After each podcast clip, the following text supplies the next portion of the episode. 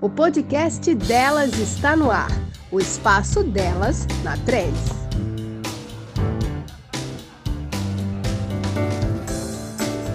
E começa agora o nosso passeio pelas histórias, os desafios e as dicas de mulheres notáveis da nossa sociedade. Eu sou Bia Diniz, jornalista na TrendCE e no programa de hoje eu recebo a chefe de cozinha formada por uma escola francesa, especialista em cake designer, ganhou vários prêmios, melhores do ano de prazeres da mesa, melhor doceira do Brasil 2015 no prêmio Gula e foi eleita nos anos de 2013 e 2015 chefe patisserie. Está à frente da Sucre, com uma loja física em Fortaleza e também está presente em mais de 200 pontos de vendas no Brasil, além da sua plataforma Escola de Confeiteiros.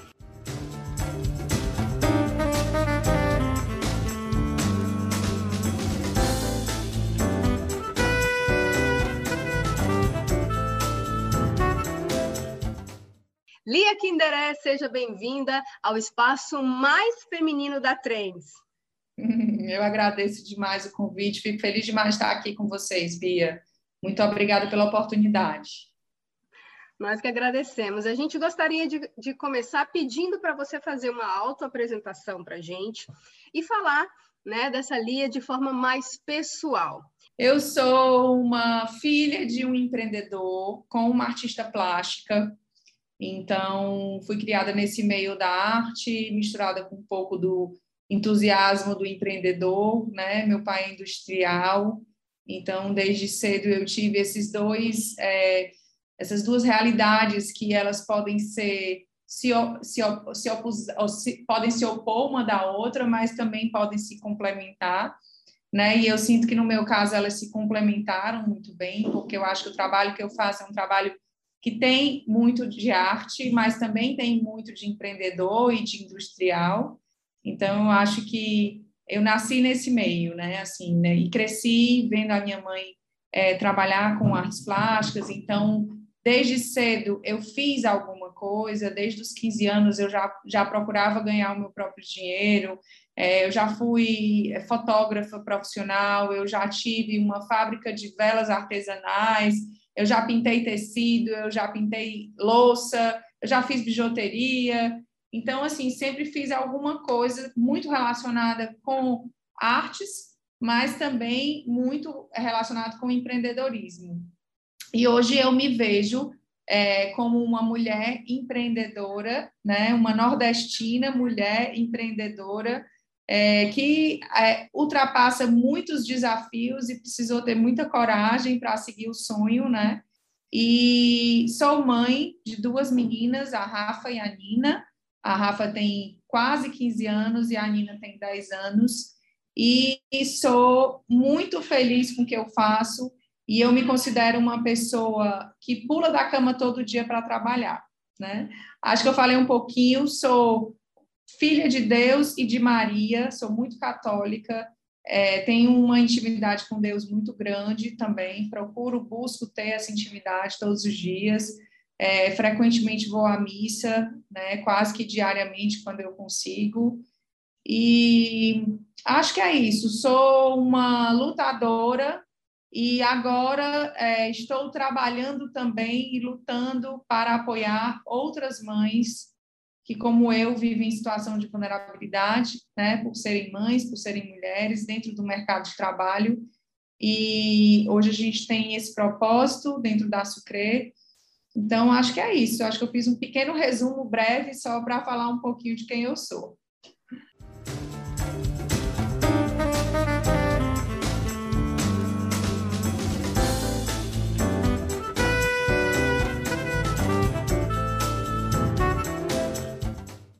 O seu contato com a cozinha iniciou cedo, né? Com apenas 11 anos.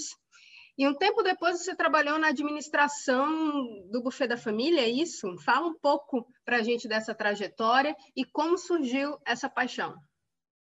Isso, na verdade, a minha mãe viajava bastante a trabalho E eu tenho uma tia-avó, que é a tia Agnete, que ela tem hoje 94 anos, é super lúcida, ainda cozinha. E ela ficava muito com a gente quando a minha mãe viajava. E ela adora cozinhar, cozinha muito bem, é uma confeiteira de mão cheia, nunca trabalhou com isso, mas sempre soube cozinhar muito bem. E eu, de tarde, a minha diversão era ir para a cozinha acompanhá-la. Então, aos 11 anos, eu já fazia bala de café, pão francês, brownie, né? E todas essas receitas, bolo de fubá. É, então, eu cresci acompanhando ela e, a, e aprendendo a cozinhar. E sempre gostei muito, mas eu enxergava isso como um hobby. Né? A vida toda eu achava que a minha profissão ia ser uma e que eu ia ter a cozinha como uma coisa que eu gostava e tal. E quando eu fui fazer o vestibular, até porque na época que eu fiz vestibular não existia muito essa essa carreira, né, gastrônoma, o chefe de cozinha, não se falava muito nisso aqui no Brasil.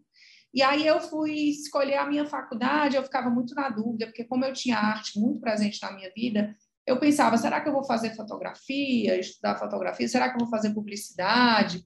Será que eu vou fazer moda? E aí eu ficava nessa dúvida e o meu pai dizia: "Minha filha, você tem muito tino para o direito. Você fala bem público. Nessa época eu era coordenadora geral de um projeto social, o Sonhar Acordado, que cuidava de mil crianças carentes aqui em Fortaleza. Então, eu estava à frente de 500 jovens é, nesse projeto, né, jovens voluntários. Então, é, eu tinha essa coisa de gostar de ler. Eu, eu, ele dizia que eu tinha um poder de convencimento muito grande, que ele não sabia me dizer não, né?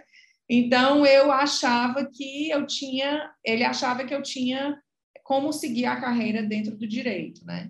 Como advogada ou como é, algum tipo de concurso e tal.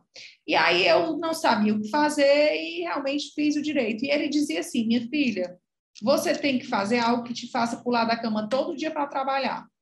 Mas como você não sabe o que é, vá fazer direito, né? Porque eu acho que você pode fazer direito. E aí eu fui fazer direito.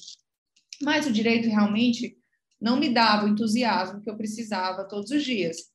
E aí, então, é, eu fiquei fazendo a faculdade de Direito, cheguei a estagiar um ano no fórum, é, e estava ali fazendo e tal. E aí tinha um buffet, a minha família tinha um buffet de festas infantis, e não tinha ninguém é, da família cuidando da cozinha. E, na verdade, eu entrei para dentro do buffet para ajudar na administração, porque era assim, ah, tá trabalhando só um expediente, vai ajudar lá o outro expediente, né? E fui. Só que quando eu cheguei lá, eu me deparei realmente com uma cozinha que não havia acompanhamento de alguém, né, que tivesse um nível maior de aprendizado, né, e de, de administração. E eu comecei a entrar nesse, mergulhar nesse, nesse setor e comecei a estudar, comecei a fazer curso, comecei a comprar livro. E aí, quando eu me percebi nessa rotina, eu disse: tem alguma coisa errada, eu preciso fazer algo para mudar a minha vida profissional. E aí foi quando eu resolvi é, estudar, realmente, né? fazer uma faculdade. E aí eu lembro muito bem que quando eu cheguei para o meu pai, eu disse: pai, é o seguinte, eu queria agora estudar cozinha. E ele quase doido. Como é que você vai estudar cozinha? Como é que você vai largar o direito para ser cozinheira? Aí eu dizia, pai, você me ensinou que eu tenho que fazer algo que me faça pular da cama todo dia para trabalhar. E eu descobri o que era esse algo. E aí, nessa hora, eu convenci, né? Ele disse, não, então, realmente eu disse isso, né? Então, vamos lá. E aí, eu, então, fui começar a pesquisar em qual escola eu poderia estudar. E aí eu encontrei a Cordon Bleu, que é a escola que eu estudei, que é uma escola francesa, que hoje já tem várias unidades, inclusive no Brasil, né? Na época não tinha. E eu fui então para a França estudar patisserie, que é a confeitaria francesa, né? Eu fui para a patisserie porque eu, eu já gostava dessa parte da cozinha, da confeitaria, né? Tanto doce quanto salgado, mas confeitaria em si. E aí eu fui e quando eu voltei, são três módulos, né? Na verdade, eu fui a primeira vez, voltei, trabalhei mais um ano, depois voltei para fazer o segundo módulo, e aí, quando eu terminei o segundo módulo, eu, eu disse: não, agora eu vou dar um tempo e eu vou começar a trabalhar, fazer minha marca, né? Para depois terminar, que eram três módulos. E aí eu voltei para Fortaleza e foi quando nasceu a Sucre, né? Eu comecei a fazer doces e na minha casa, né? Quiches e doces e sobremesas na minha cozinha de casa e eu fazia, fotografava e postava na época no Orkut. E aí eu comecei a fazer o nome e me chamaram para abrir um pequeno café dentro de uma loja de presentes, que era a Carpe Diem, da Márcia e da Conceição. É, e aí eu, eu disse, bom, chegou a hora de eu criar uma marquinha, né? E aí foi como nasceu a Sucre. Nasceu como um pequeno café de três mesas, bem pequeno, onde eu fazia tudo em casa, levava tudo todos os dias para lá. E aí eu comecei a colocar os chocolates na vitrine, porque andavam muitas noivas por lá, e as noivas começaram a pedir nos casamentos, eu comecei a fazer muito casamento, comecei a crescer o volume, até que eu tive a necessidade de abrir uma loja própria com uma produção própria, quando foi em, do, em 2008, desculpa. 2008 eu abri a primeira loja da Sucre. A Sucre nasceu em 2007, em 2008 eu abri a primeira loja física da Sucre, uma loja própria, e com é, estrutura de produção, tudo junto, né? E aí, aí começou a nossa história. Muito bom, Lia, muito bom ouvir tudo isso e, e ver que na tua, traje, na, é, na tua trajetória, até a fotografia que você amava, ela costurou, ela chegou também compondo, né? Então não tem nada que se perca, né? Nada, são a soft skills, né? Soft skills que se fala tanto hoje em todas as, em todos os, as entrevistas e, e, e, tudo que se passa no, no, né, como, como currículo, né, você precisa, tudo se agrega, nada se perde. Conhecimento é algo que ninguém tira de você. Né? É, e, na verdade, essa, essa combinação nessa de habilidades, de diversidade de coisas que a gente faz, é o que torna a gente o que a gente é né? A Lia é o que ela é exatamente por causa de todas essas especificidades aí, aquela fotografia, né? Aquela habilidade que teu pai viu no direito, ele deve estar tá aí presente. Sim, com certeza. Sua... Eu cheguei a terminar o direito, tá? Eu, eu voltei, quando eu voltei de Paris. Boa, menina! Terminou mesmo. Terminei, eu, eu terminei e terminei tarde. Eu, eu terminei em 2018. Eu, eu, quando eu tive a Nina, que é a minha segunda filha, eu, apresentei a minha monografia com oito meses de, de gravidez. A Nina nasceu em 2011. E aí eu apresentei a monografia e é, tive a Nina. Só que eu fiquei devendo um estágio. Hum. E aí eu fiquei de 2011 até 2018 para retornar e fechar o ciclo.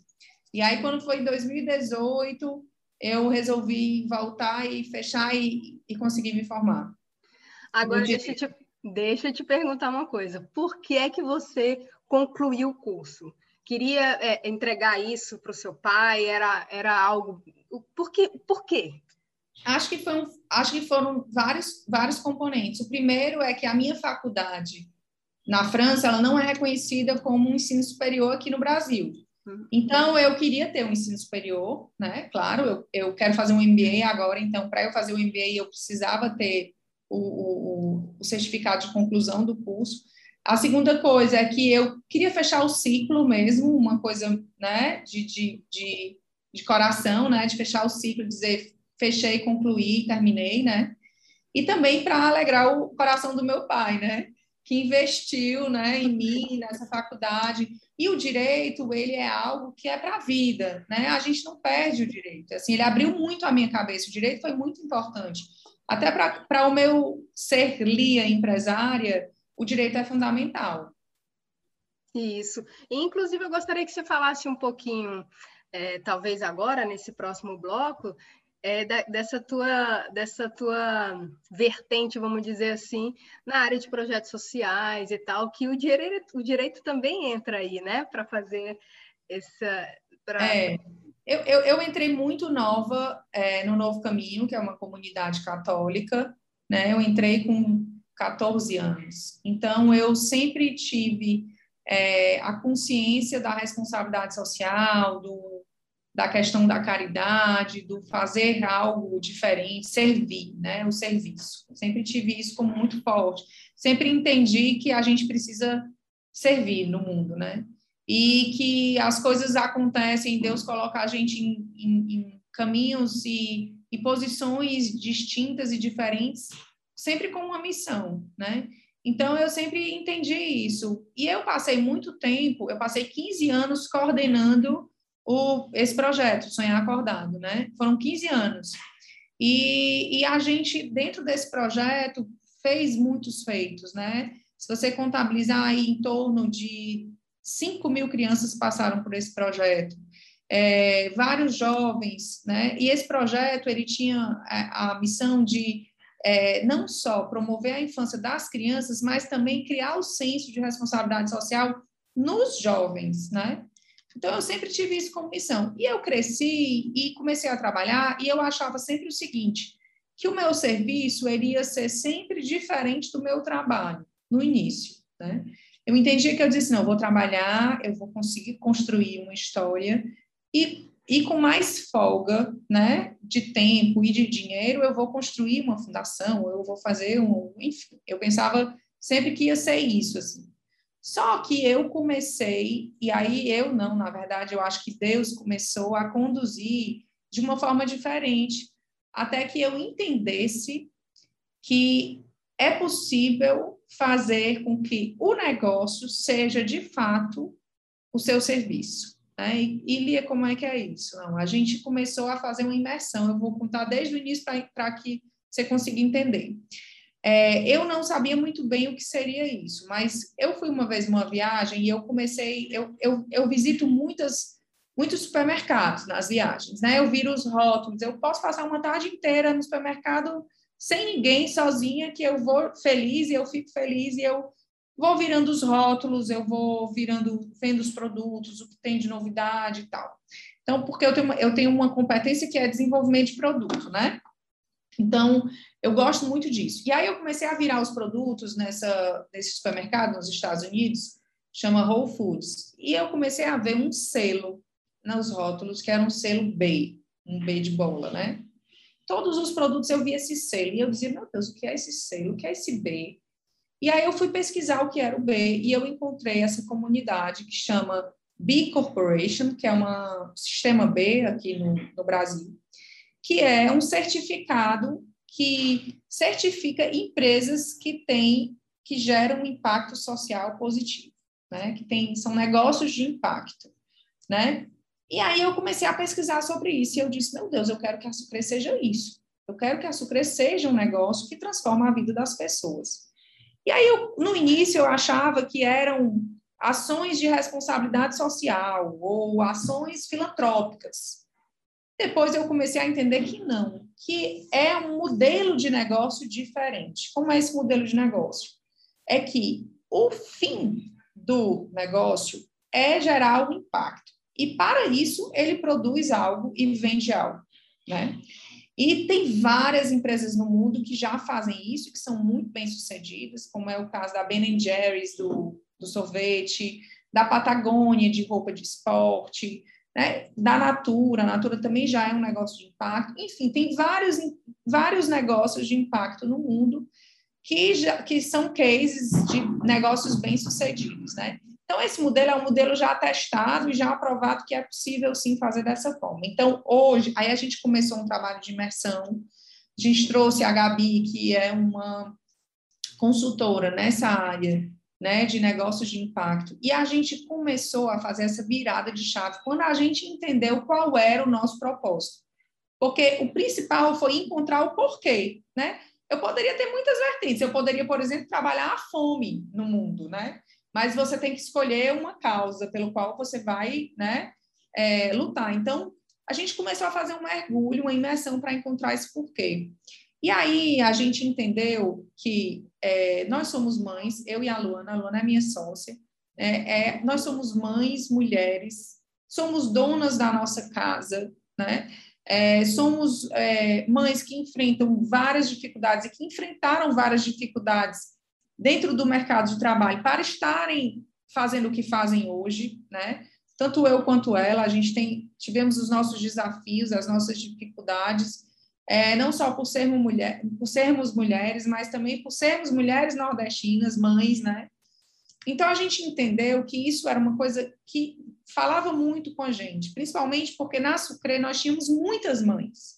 Né? A confeitaria é um trabalho que muitas vezes, e na maioria das vezes, ele é desempenhado por mulheres. Né? Então a gente viu essa realidade e entendeu que o nosso propósito seria apoiar mulheres, mães, dando a elas oportunidades diferentes e transformando a vida dessas mães, porque a gente entende que a mãe ela está no topo da sociedade. Se você transforma a vida da mãe, você reverbera para toda a pirâmide, você reverbera para o filho, você reverbera para os pais, para o marido, para todo mundo.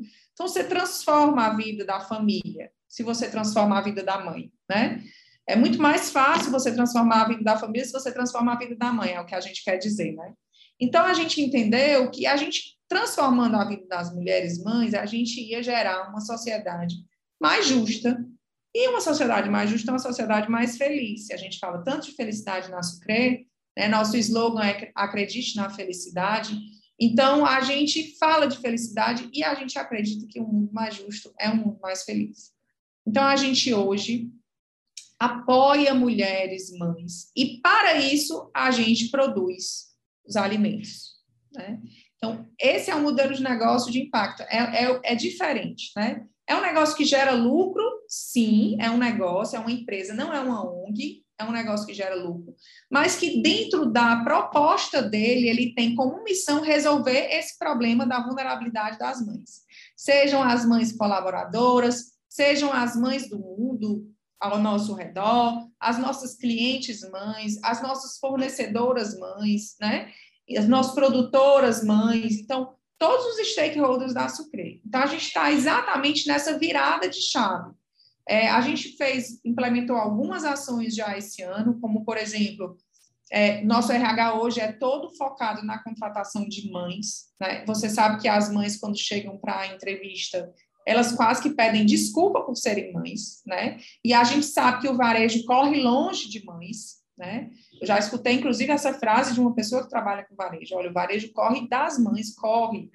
Então, o nosso RH hoje, ele é focado na contratação de mães. Bia quer dizer que só trabalha mãe na Supre? Não, nós temos homens engajadíssimos nesse propósito. Né? Homens que comungam da ideia, que entendem a importância. Né? Porque quando você encontra o propósito e você começa a ver os frutos e você começa a pensar, o homem, por exemplo, o que teria sido a minha vida se a minha mãe tivesse tido a oportunidade de trabalhar numa empresa que iria desenvolver a vida dela de um jeito diferente, né? Então, o primeiro passo foi o RH focado, né? A gente abre as vagas, é, se tiverem dois candidatos no mesmo nível de competência, a mãe vai ser, uma é mãe, a outra não, a mãe vai ser priorizada, né? Mas a gente também não deixa de contratar homens, por exemplo, a gente está com uma vaga aberta agora que não chegou nenhum currículo de mãe né? E a gente vai contratar um homem que foi selecionado tal. Então, isso não é um impeditivo, mas a gente prioriza, sim, as mães.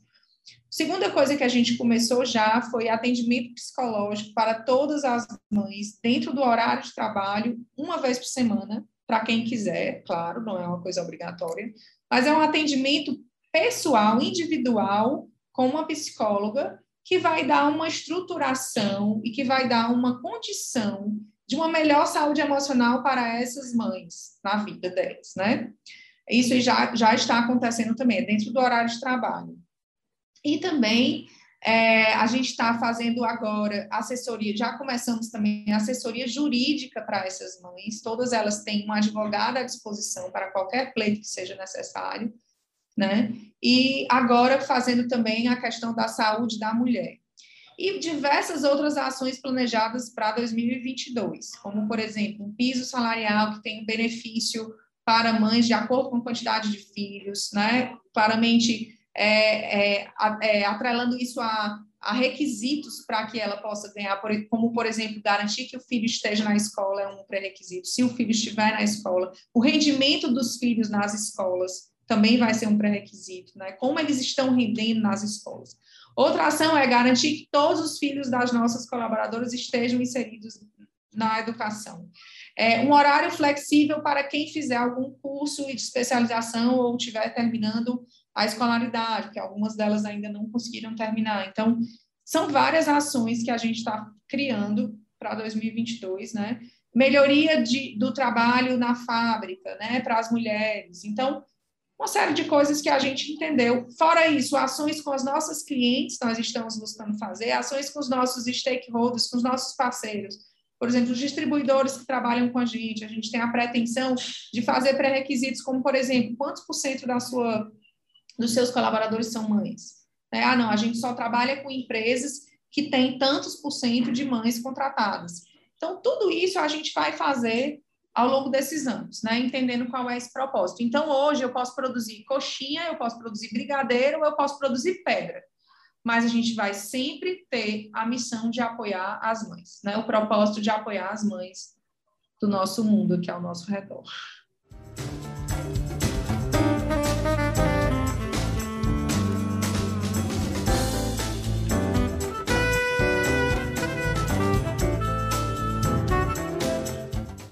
E aí eu já vou emendar para você dar suas considerações finais, enfim, falar um pouco de tendências na gastronomia e as perspectivas de futuro. É muita coisa para a gente falar em pouco tempo, mas eu vou tentar.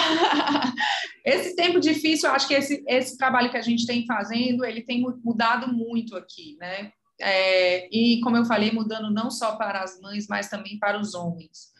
Porque você trabalhar com um propósito ele transforma, né? Transforma a quem trabalha, mesmo que não seja diretamente aquele que está sendo beneficiado. É muito diferente de você fazer coxinha simplesmente para dar lucro, ou fazer brigadeiro simplesmente para dar lucro, ou sucroque para dar lucro, né? Outra coisa é você fazer porque você sabe em que, em fazendo, você vai estar conseguindo apoiar e aumentar essa rede de apoio a, a essa causa, né? É, eu acho que a tendência é, de todo o mercado, seja no mercado da gastronomia, seja no mercado da indústria, seja no mercado do comércio, é esse olhar voltado para não o que você faz, mas por que você faz. Isso eu percebo nas minhas filhas, por exemplo, a minha filha mais nova não compra de determinadas marcas que fazem de cosmético que fazem teste em animais. É uma causa que ela acredita e que ela entende como sendo é, é, justa, né? Então, é, é, essa tendência ela veio para ficar, né? O que você está fazendo com os seus recursos? Eu acho que isso o consumidor vai comprar de você, não o que você faz, mas o porquê você faz, né? Eu acho que isso é uma tendência. E eu acho que os planos para o futuro são realmente a expansão, a gente está crescendo, hoje a gente já está em, em quase todos os os estados do Brasil, não estamos em todos ainda, mas estamos em quase todos, estamos conseguindo chegar longe.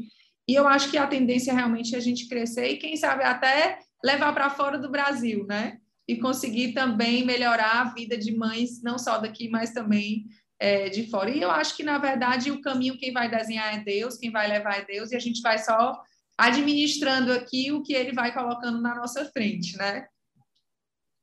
Verdade. Lia, eu, assim, é, fico feliz porque as mulheres que né, estiverem ou estão agora ouvindo a gente, com certeza foram inspiradas, devem estar babando com a sua história, com, com o que você trouxe, né, de nessa questão do propósito, negócio de impacto, tanta palavra-chave que você trouxe para a gente agora, que realmente faz muito, muito sentido para esse novo tempo que a gente está vivendo. Ah, deixa uma mensagem para ela, para elas, né?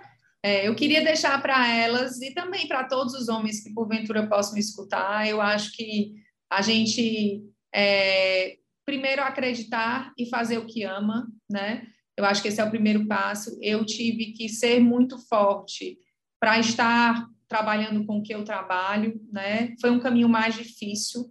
Talvez um caminho mais fácil seria eu ter continuado no direito e ter ido trabalhar com meu pai, mas é, a gente passa mais tempo no trabalho do que em casa. E a vida não é só pagar a conta, né? A gente tem que viver e ser feliz, fazendo o que a gente ama. E a outra coisa que eu queria dizer é que tem uma frase do Padre que eu gosto demais, que ele diz assim, que aquele que não vive para servir, não serve para viver.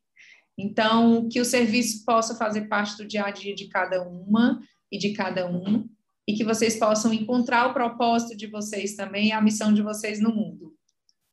Lia, muito obrigada pela sua participação, por essa conversa deliciosa. Eu agradeço também a audiência que ficou até aqui. Tchau, tchau. Obrigada a você, programa. um beijo, viu? Obrigada a todo mundo.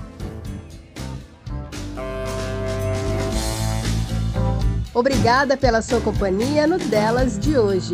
Para mais conteúdos, siga arroba Até a próxima!